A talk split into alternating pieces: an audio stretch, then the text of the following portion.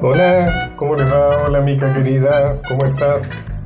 Hola, Pacho, buenas noches. Bueno, hoy te pido que arranquemos ya que nos vayas anunciando de qué trata el tema de hoy con la primera canción que nos hagas escuchar. Claro, cómo no. La canción es muy conocida, la vamos a escuchar toda, todo el programa en distintas versiones. Es un clásico que encontramos por primera vez en el disco Mujeres Argentinas, que en 1969 reunió los poemas de Félix Luna, la música de Ariel Ramírez, la voz de Mercedes Sosa, entre músicos impresionantes, para homenajear a distintas mujeres argentinas. Y creo que fue uno de los primeros rescates de Juana Zurduy, por lo menos en el siglo XX. Vamos a escuchar la versión original con una Mercedes de voz muy joven, con la música inconfundible que es de el primer acorde con ese clave de Ariel Ramírez que enseguida se mezcla con el charango de Jaime Torres y la percusión de Domingo Cura, nada menos, nos traen a Juana en esta reunión impresionante de historia, de música y de poesía.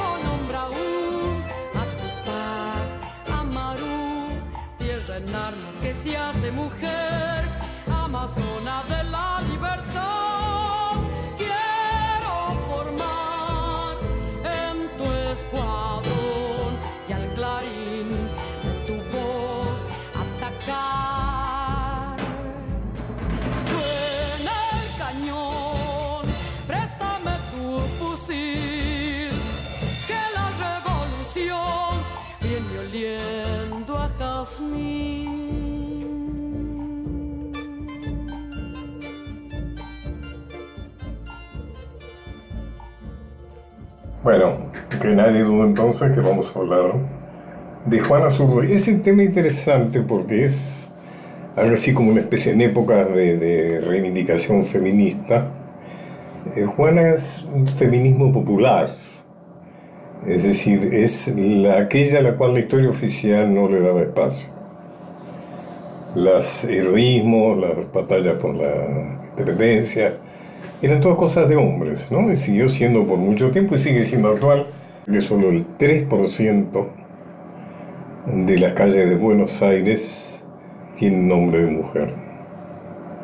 Bueno, Juana indudablemente, sobre todo durante el gobierno de Cristina Fernández de Kirchner, eh, fue reivindicada y hay un bello monumento que fue una donación del gobierno de Bolivia, se desplazó en la estatua de su enemigo, diríamos, del representante, el puente de, el puente de desembarco de, de quienes fueron los enemigos de Juana, que fue Colón, es decir, de los españoles, es decir, de los colonizadores españoles.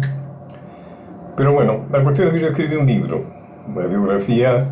Me alegra mucho haberla escrito, digo, porque fue una reivindicación de, de la mujer, fue una reivindicación de los pueblos originarios, porque Juana tenía sangre originaria y tenía y era también una, fue también es sigue siendo una reivindicación de los caudillos santo-peruanos, de los caudillos que tuvieron su muy heroica acción eh, en los campos alto-peruanos, es decir, donde se desarrollaron la mayoría de las batallas de nuestra independencia. Por eso puede decirse que este libro, sin modestia, fue un libro necesario.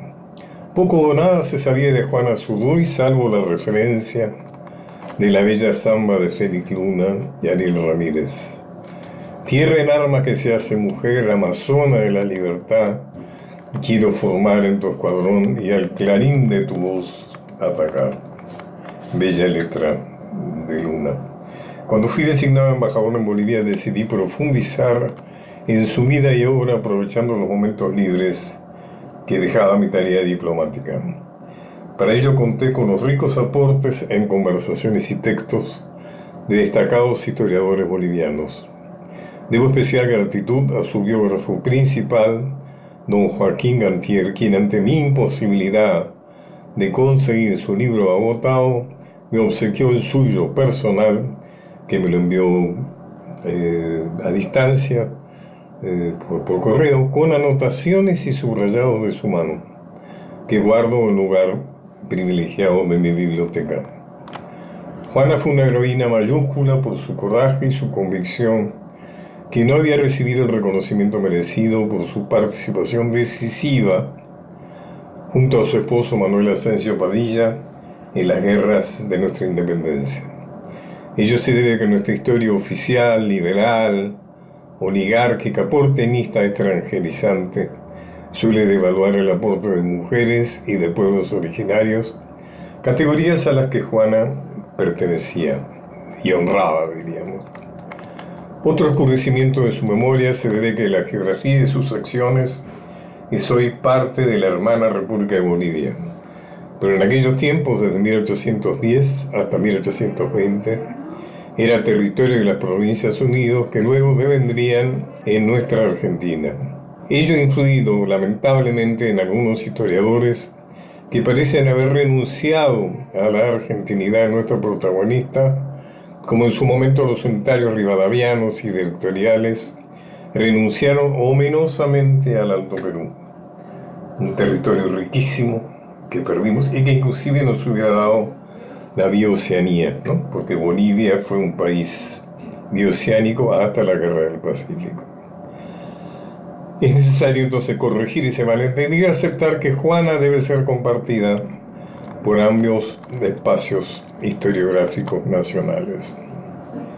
Como dije también recién, esto es motivo de este libro también sirve para reivindicar el fundamental aporte de los postergados caudillos altoperuanos, Además de Juan Emanuel Asensio, eran quienes, según Mitre, sumaban 103 al comenzar la rebelión contra España y solo contaban 9, escucharon bien, 9 al terminar, víctimas de una despiadada y dispar guerra de guerrillas contra ejércitos entrenados y bien armados. Arenales, Guarne, Sumaña, Cumbay, Camargo, Zárate, Pedro Padilla, Fernández, Torre Cueto, Carrillo, Calizaya, Miranda, Serna, Polanco, el célebre cura Muñecas, Betanzos, Uriondo, Miranda. Méndez en Tarija, Camargo, Danza. Son nombres a rescatar de la avaricia ideológica de la historia que siempre nos contaron y nos enseñaron. Lo que vamos en la versión que tenemos y que damos de Juana, que dimos, es justamente una tarea indelegable de la versión nacional, popular, federal e iberoamericana en nuestra historia, lo que tradicionalmente llamamos revisionismo histórico. Decíamos, Pacho, que Ariel Ramírez y Félix Luna habían rescatado la figura de Juana tan olvidada, como usted contaba recién, con el disco Mujeres Argentinas. Ese disco venía con un librito que contaba escueta pero contundentemente la razón, podríamos decir, por la que esas mujeres habían sido elegidas para protagonizar las diferentes letras. A Juana le está dedicada la segunda pista del disco y su justificación dice así. Habían pasado 20 años desde la Guerra de la Independencia. Una mujer casi anciana llegó al Palacio de Gobierno de Bolivia a pedir una pensión que remediara su indigencia. Entonces alguien la recordó. Era Juana Azurduy, la guerrillera altoperuana que encabezó escuadrones de mujeres en la lucha por la emancipación del virreinato.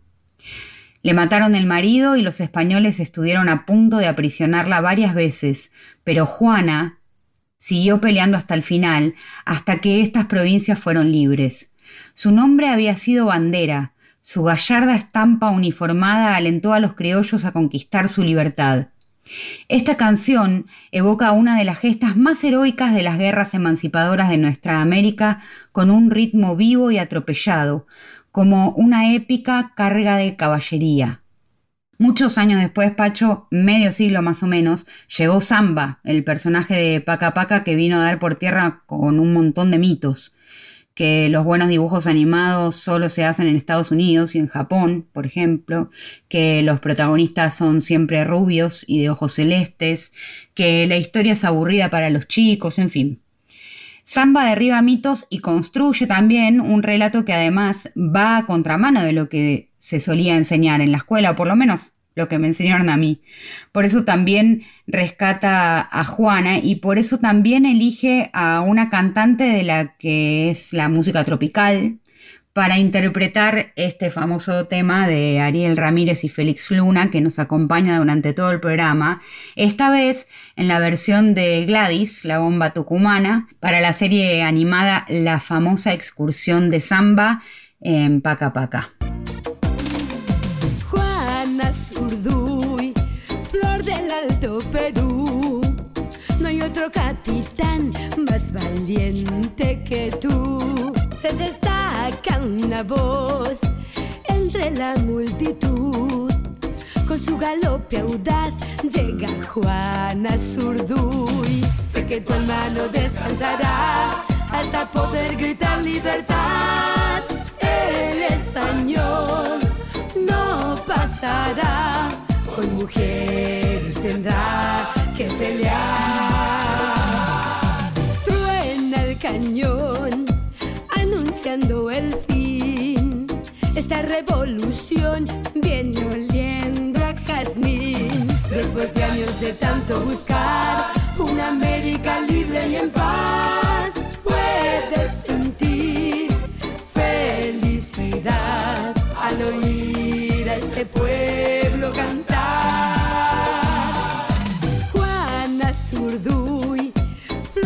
Alto Perú. No hay otro capitán más valiente que tú.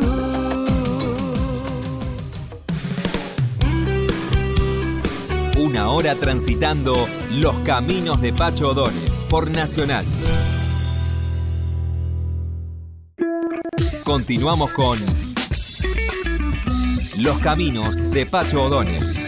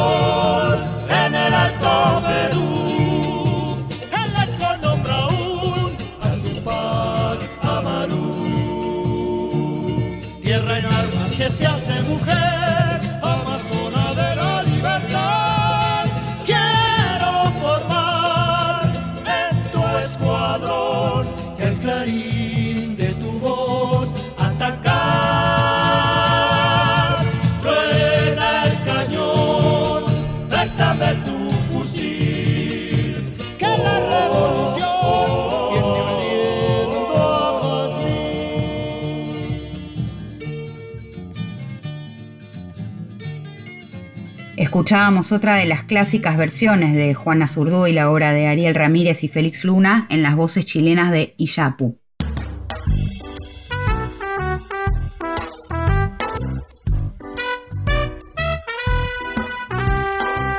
Ya en la primera parte hemos eh, planteado, vamos a trabajar sobre un tema junto con usted, que es el tema eh, Juana Zurduy. Pero básicamente a mí me interesa hablar con usted de su trayectoria, de etcétera, etcétera, ¿no? Eh, estoy hablando con Luisa Culioc, una persona a quien yo aprecio mucho, tiene una trayectoria formidable en, en televisión, en cine, en teatro. Tiene usted, Luisa, una, una presencia, ¿no? Una mirada, inclusive una voz eh, muy particular, ¿no? Muy distintiva. Seguramente eso lo sabe, eso lo han dicho muchas veces. Bueno, hola. Gracias por invitarme. Yo te voy a tutear. Si te da ganas, me tuteas y si no, me tratas de usted. No, tú te amo, Pero vale. para mí es, un- sí, es, eh, es una alegría muy enorme eh, esta entrevista, entrar en tu espacio, en tu mundo, y que podamos tener este encuentro gracias a la Juana, que será como el punto de partida y como, como decir, bueno, iremos para atrás, para adelante, las ensoñaciones, todo lo que uno añora, tiene, vive, pero, pero bueno, juntos me, me da mucha alegría. Muchas gracias. Luisa, usted empezó muy chiquita, ¿no es cierto?, con el tema este de la actuación. Estuve leyendo algunas cosas suyas y tengo ya años como para recordar el nombre de Blanca de la Vega, ¿no? Ah, sí. Que fue una gran formadora, ¿no? Blanca de la Vega. Blanca de la Vega fue sí, una gran formadora de actrices y actores. Eh, ella había estado en el Labardén, yo no estuve en el Labardén.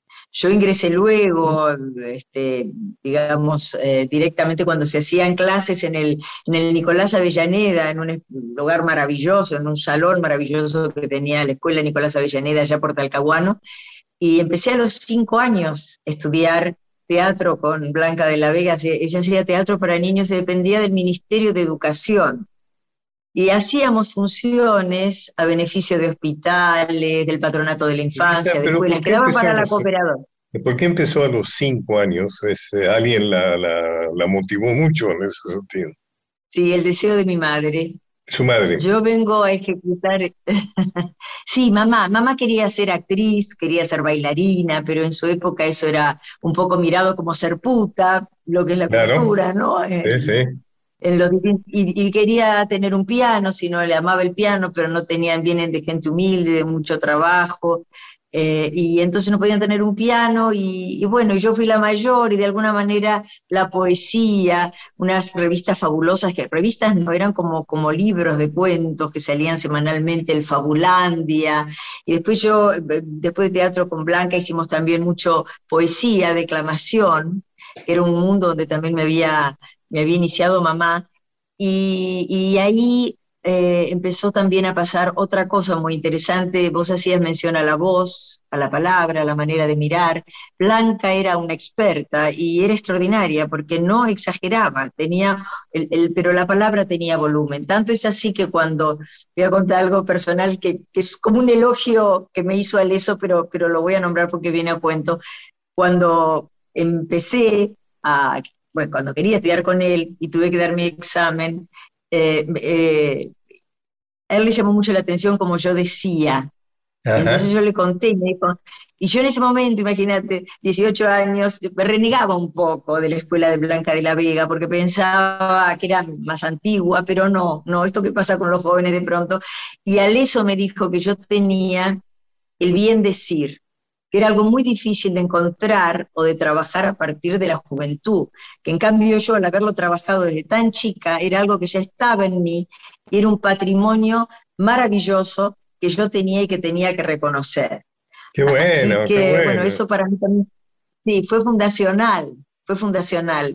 Y, y eso me, me signó. Y luego, bueno, cuando empecé con Aleso, eh, también él hizo mucho hincapié en el tema de la voz, yo hice la palabra en acción con Gedicrila, porque la voz es un instrumento para la palabra, no es tener más linda o más fea voz, es que la voz tenga un espacio, un volumen eh, para que transmita lo que aquello, aquello que el corazón y el cuerpo tiene que transmitir. Entonces ese es el trabajo, así que hice mucho trabajo, primero de foniatría con Susana Naivich, era muy cara, muy cara, era la mejor maravillosa, y era muy cara, entonces compartíamos con otra compañera de Aleso media hora, cada una pagaba media hora, pagaba 15 minutos cada una, eh, perdón, cada 15 minutos pagaba cada una, y hacíamos las clases. Y eh, después, bueno, volví con ella, hice un poco de voz cantada, pero siempre desde el lugar de la actriz, pero esa ocupación de la voz y de la palabra como una parte fundamental del instrumento que necesitamos tener actrices y actores fue realmente muy educada y muy trabajada sabiendo cuál era el objetivo. Bueno, ¿Vos sentís, Luisa, que eso actualmente no se, no se le da el valor que se le debería dar?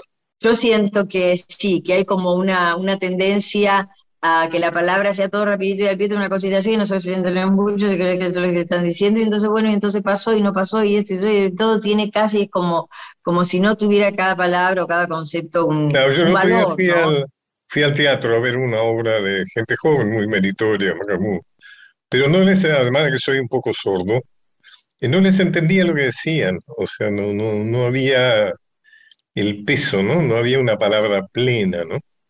Está faltando, yo creo, yo lo he comentado y también con algunos profesores que hay que dedicarse a aprender. Bueno, Elena Tritec trabaja mucho sobre eso también, ¿no? Yo he hecho espectáculos con ella, soy muy amiga, y el tema de la, de la palabra y de, de, la emisión, eh, de lo que tiene que tener ella lo trabaja, lo trabaja mucho a través de la poesía, porque en la poesía permite que ahí para contar todas esas sensaciones, emociones casi eh, inexpresables en modo intelectual que tiene la poesía, vos necesitas necesariamente de un aparato, de un instrumento físico y vocal esenciales, y Elena se preocupa mucho por eso también. Vos me hablaste de Hedy Krila, es un personaje muy mitológico, para que conozca a la gente, ha sido una gran formadora, una persona que vino del exilio europeo, ¿no es cierto?, que trajo la enseñanza de Stanislavski desde primera mano, o sea, una gran profesora, y quienes trabajaron con ellos la recuerdan muy especialmente. Me gustaría saber cómo es tu recuerdo de Hedy Krila.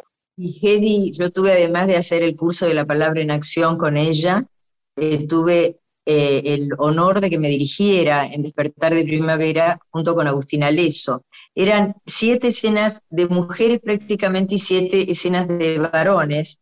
Eh, creo que había un, una escena que éramos eh, Norberto Díaz y yo, que hacíamos la escena de amor de la pareja. Y entonces trabajar, además de- del aprendizaje que significó eh, eh, la palabra en acción, estar con ella directamente en un material teatral para hacer una obra como la de Fran Bedekin, que hablaba justamente de la hipocresía, transcurre en 1890, y cómo los adultos matan a sus hijos, ¿no? Porque es la historia de una muchacha que queda embarazada a los 14 años porque no sabe ni lo que es eh, hacer el amor o tener una relación sexual, no sabe. Entonces queda embarazada de una relación y le mienten y le dicen que, que tiene hidropesía. Eso le dice una curandera. Y en realidad está embarazada y le dan abortivos y muere. Una gran pieza teatral que habla de la hipocresía, ¿no? Y de lo- todo lo que era la época victoriana, bueno, esto transcurre en Alemania. Y Hedy dirigió eso con el aprendizaje. Una, una vez yo estaba haciendo una escena maravillosa con Ángela Raño, hermosa actriz también, que hacía de mi madre, una escena muy, con, mucho, con, con mucho humor, que, que, que yo le preguntaba cómo nacían los chicos, si los traía la cigüeña o qué, y, y entonces me escondía como abajo de su delantal. Ella estaba sentadita y yo escondía mi cabeza abajo del delantal y ella me contaba. Y era una escena muy graciosa y muy eh, disfrutada por la gente. Entonces un día Hedy vino a una, a una función, estas cosas que pasan con los actores. Yo era muy jovencita, tenía 22 años y hacía de 14, y Hedy se enojó porque dijo, Charcele, Charcele, ¿qué están haciendo? Decía, porque claro, no nos dimos cuenta, lo que hacíamos era hacer más y más para que la gente se ría. Habíamos perdido nuestro centro de concentración y nos habíamos, este, como, viste, como degustado con ese asunto de gustar la risa y dijo, no es así, nunca más hagan esto porque no vuelvo. Entonces, fue también un, una, un aprendizaje extraordinario, ¿no? Esa, esa rigurosidad que tenía para la tarea y para que el actor y la actriz no, no, se, no vivan del regodeo, sino realmente de lo que hay que contar. Y creo que Hedy con, uh, con Adolfo, con Alesso, pero, pero Hedy fue un aspecto fundamental para que la actuación act argentina, tanto de actrices, actores, inclusive también de técnicos, sea muy buena, ¿no es cierto? Porque a veces las cosas cuando empiezan bien suelen seguir bien. El hecho de que haya habido la influencia de esos de grandes maestros en alguna cosa, por ejemplo, también en psicoanálisis, el psicoanálisis argentino es muy bueno también porque empezó muy bien con esos exiliados europeos de gran formación psicoanalítica que vinieron a la Argentina escapando de la guerra. En el caso del teatro, como el caso de Hedy Krill, además también pasó lo mismo, ¿no? Creo que eso fue una piedra fundamental para una buena calidad. Te propongo que interrumpamos y le pidamos a Mica que nos haga escuchar algo de música y vamos entrando en el tema Luisa Curió, Juana Zurduy. Sí, seguimos con las versiones de Juana Zurduy, de Ariel Ramírez y Félix Luna. Esta vez con la más nueva probablemente, que tiene un punto de comparación con aquella de 1969 que reunía las voces de Mercedes Sosa con músicos impresionantes. Esta versión más nueva, mucho más nueva, es bien moderna, tiene un seleccionado que para nuestros días es muy significativo también. La Comanda nació en Equeco, que es un proyecto de música electrónica que reversiona clásicos del folclore argentino, y en este caso convoca voces de Miss Bolivia, la ya Argenmex Julieta Venegas, a Hilda Lizarazu y nada menos que a Estela de Carlotto, que no canta, pero recita así. Me enamora la patria en desvelada recorro su faz. El español no pasará, con mujeres tendrá que pelear.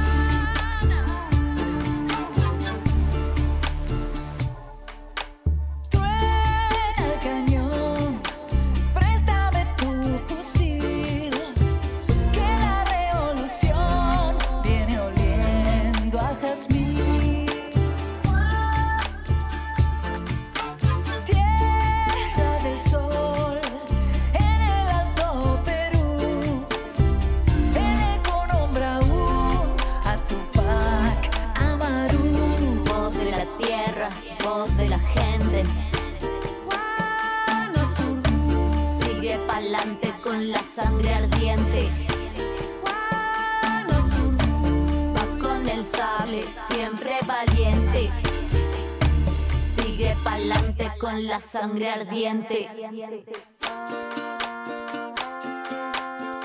Ah. Tierra en armas que se hace mujer, amazona de la libertad. Quiero formar en tu escuadrón y al clarín de tu voz atacar.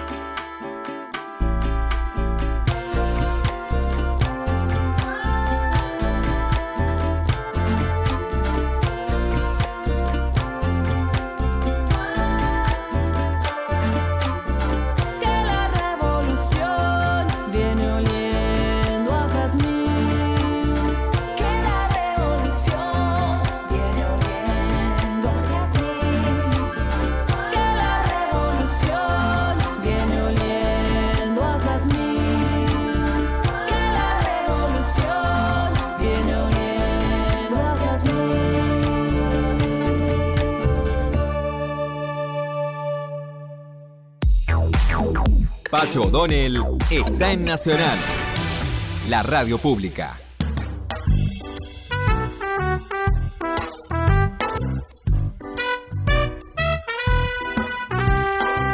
Contame, Luisita, cómo llegas a Juana. Uh, eh, ¿Cómo llegó a Juana? Mira, era un viejo proyecto que tenía nuestra gran amiga Rosa Celentano, que era, que, bueno, que es directora, productora, estuvo Sí, muchos no. años como jefa de producción en el Cervantes, ella fue una de las creadoras del Plan Federal, que se mantuvo durante 10 años, así que eh, era, ella tenía eh, eh, como ese sueño de que yo haga alguna vez Juana Zurduy en una versión que ella había creado sobre el material de Andrés Lizarraga, que es bastante más largo. Entonces ella hizo una adaptación y quería que yo la hiciera. Y yo no me le animaba, la verdad, Pacho, porque yo ¿Es que hice grandes novelas de muchas heroínas. No, no, no, Es- es, con, es con con un elenco. abogado, está basado en proceso a Juana Zurduy, de manera que es, es ella y un abogado de, de oficio impuesto por el poder que a, a través de eso, eh, eh, momentos antes de entrar a ser juzgada por un tribunal. Entonces, él la está preparando a ella para, que, para ver cómo defenderla, etcétera, etcétera, pero vamos a ir viendo cuáles son sus verdaderos intereses con esta mujer, ¿no? Y antes de entrar a, ser juzgada. Es muy interesante la pieza. Vos necesitas realmente dos, dos una actriz, un actor eh, fuertes eh, y de enorme, digamos, conexión el uno del otro para contar esto. No es Juana y un partener. Los dos tienen una cualidad imprescindible para, para poder, para que, para que cuente la historia realmente. Si no, no, no, no, no sucede lo que tiene que suceder en el relato. Y a- al final, finalmente, en el 2019, que fue un año intenso porque habíamos repuesto con Barney Finn Juegos de Amor y de Guerra en el Ah, Centro claro, Cultural de sí, la Cooperación. Anduvo muy bien Que en el hecho centro de la cooperación, ¿no? Sí, que habíamos hecho en el 2017.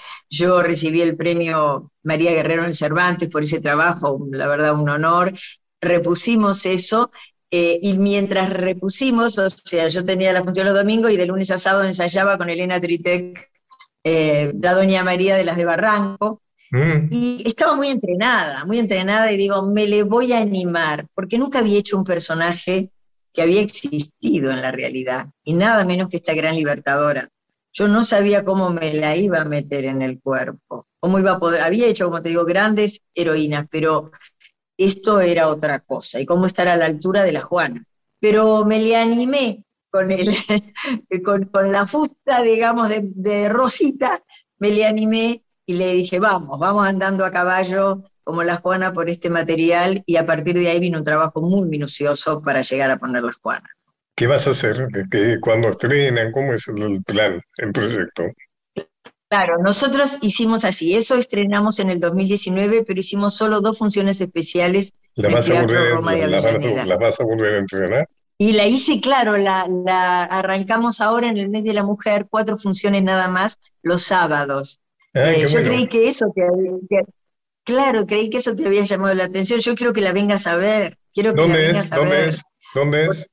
Lo estamos haciendo en la sala nueva que abrió el Centro Cultural de la Cooperación.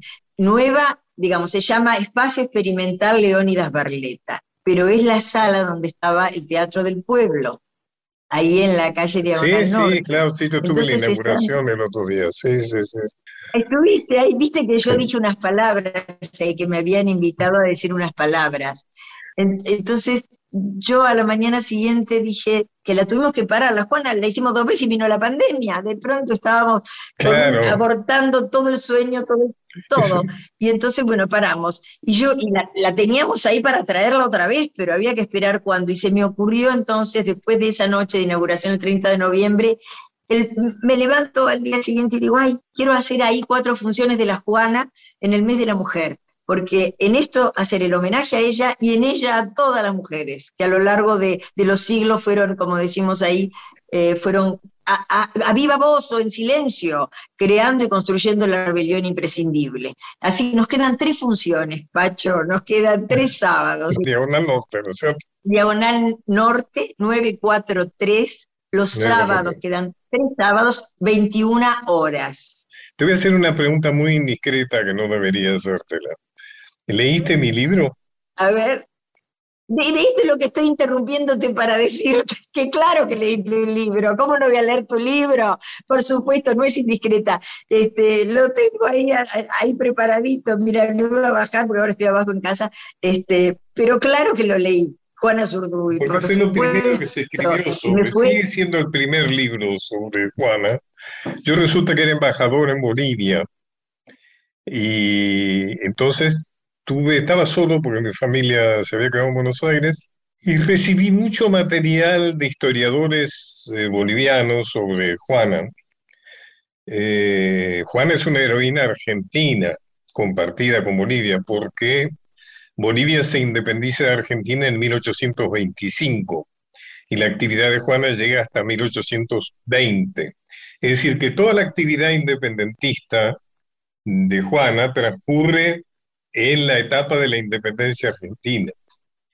Después, cuando se independiza Bolivia de Argentina por una barbaridad, digamos, de los gobiernos unitarios de aquel tiempo que perdemos el Alto Perú como sin una carta de protesta, nada, eh, Juana empieza a ser disputada, digamos, entre Bolivia y Argentina. Y los historiadores clásicos argentinos, muy reaccionarios, muy capitalinos, muy liberales, nunca tuvieron mucho interés de reivindicarla, porque es una jefa popular y todo aquello que vuela popular, la historia oficial nunca, nunca le dio importancia, mucho menos siendo mujer. Además, teniendo sangre originaria, o sea que tenía todo en contra, digamos. Todo. Y yo cuando estuve allá me sentí en la obligación de escribir sobre esta mujer extraordinaria y rescatarla para nuestra historia también, ¿no es cierto? Así que me alegra muchísimo que estés, porque tiene que ser una mujer muy fuerte, muy decidida, eh, muy buena para el sufrimiento también, ¿no es cierto? Sí. resistidora, resistidora y avanzando. Mira, eh, yo leí, para mí tu libro fue un nutriente fundamental, porque siempre uno tiene que ir a brevar, siempre que haces un personaje a brevar, pero de sobra además con esta heroína para mí tu libro, por ejemplo, por ejemplo, te voy a decir algo, vos dedicás eh, un buen espacio también a Juan Walparrimachi en Claro, ese libro, que era, que era el indio, el soldado poeta, el soldado poeta. Y entonces, gracias a eso y ¿no? todo, sí, todo lo que, lo que significa ese, que es tan interesante, yo me metí y busqué sobre Juan más cosas de las que vos mismo decís ahí, pero eso me significó una inspiración para animarme a meter un elemento que no es que la Juana lo tocaba, pero hago unos toques con la caja chayera. Porque yo digo, una mujer que recoge a este muchacho de chico, que era un soldado poeta que trabajaba con ellos, que peleaba y luchaba al lado de ellos, con su onda letal, con su onda letal, y a la noche componía eso, esas poesías para su madre, esa caja chayera, que es el sonido del corazón, el sonido de la vida, el sonido del lamento y el sonido de la búsqueda de la alegría, yo voy a mandarme con eso porque va a acompañar a Juana en este momento. Y lo hago y lo tomé, pero la idea se me ocurrió de leer tus explicaciones de ese soldado poeta, te digo la verdad. Así que mira, y después, bueno, esto de que aymaras y quechuas veían en Además ella da la su vida por tierra. Da- Él da su vida. por- Muere a los 20 años, sí, muere a los 20 años. Él cuidaba también de los hijos de ella cuando ellos iban a la guerra. Es decir, era un muchacho que era como un hijo más, eh, nieto de un portugués judío, no se tienen muchos datos, pero sí eso. Y, y bueno, así que yo te digo que me lo leí de pe a y varias veces, varias veces para saber todo de Belgrano, de Castelli, de las cosas que hacían, cómo, de Padilla, cómo frecuentaba a esos hombres de universidad y cómo iban aprendiendo, cómo Belgrano le enseñaba estrategias. Quiero decir, yo eh, creí absolutamente en esa fuente que era tu libro, ¿sabes? Y ahí me plegué para mí era un orgullo que, que un argentino como vos, y esto que contás, ¿no? Se haga cargo de una historia no contada y silenciada y nos dé la oportunidad de leer un libro como ese. Me alegro que lo digas, sí, sí, creo que yo, eh, uno, yo he escrito unos cuantos libros, algunos libros dejan huella, otros pasan más desapercibidos. Este libro mío es un libro que dejó huella porque fue como adquiriendo identidad con el tiempo.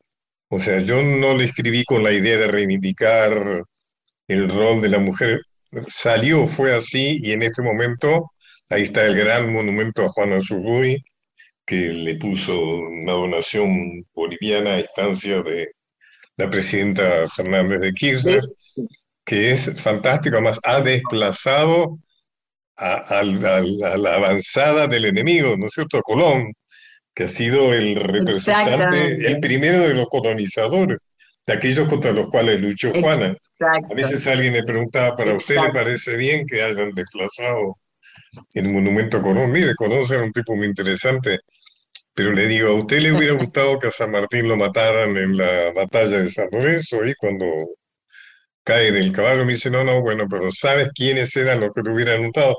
Eran los de Colón, digamos, Colón era un colonizador. En cambio. Juan es una libertadora, como vos dijiste recién. Sí, siempre me conmueve ver ahí ese, ese lindo retrato.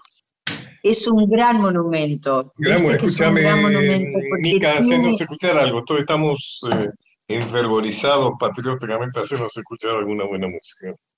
Bueno, como Juana es una libertadora, como bien dijo Luisa, y como es la flor del Alto Perú, como escribió Félix Luna, vayamos con la peruanísima Susana Vaca en su versión de Juana Azurduy.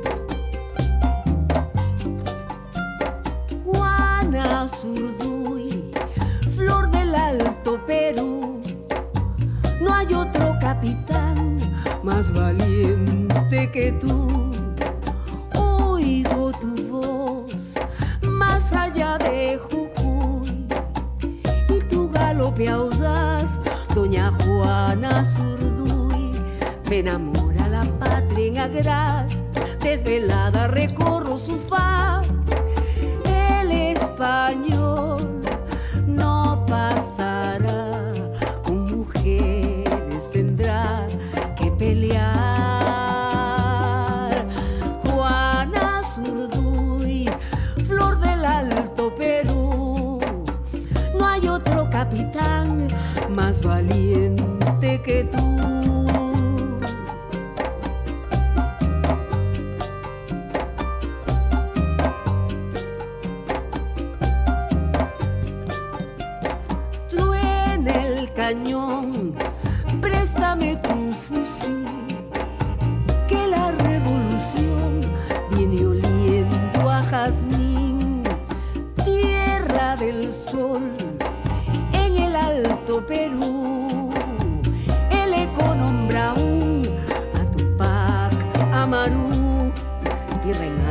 Se hace mujer, amazona de la libertad.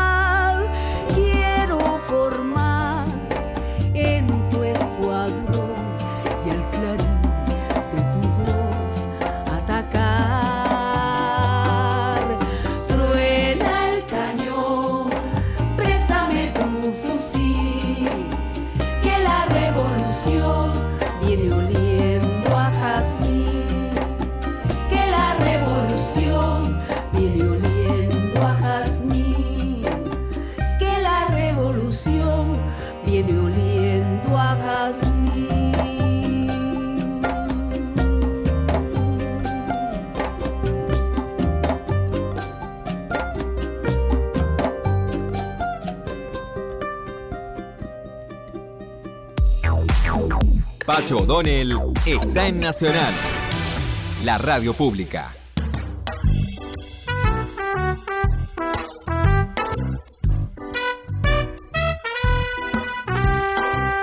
Bueno, así que te voy a ir a ver seguro. No te he ido a ver, pero te voy a ir a ver. Te decía que además cumplimos otro sueño más, que es que con, con mi, mi- mi compañero de toda la vida, que es actor y médico, hemos cumplido este deseo muy fuerte de trabajar juntos por primera vez en un escenario.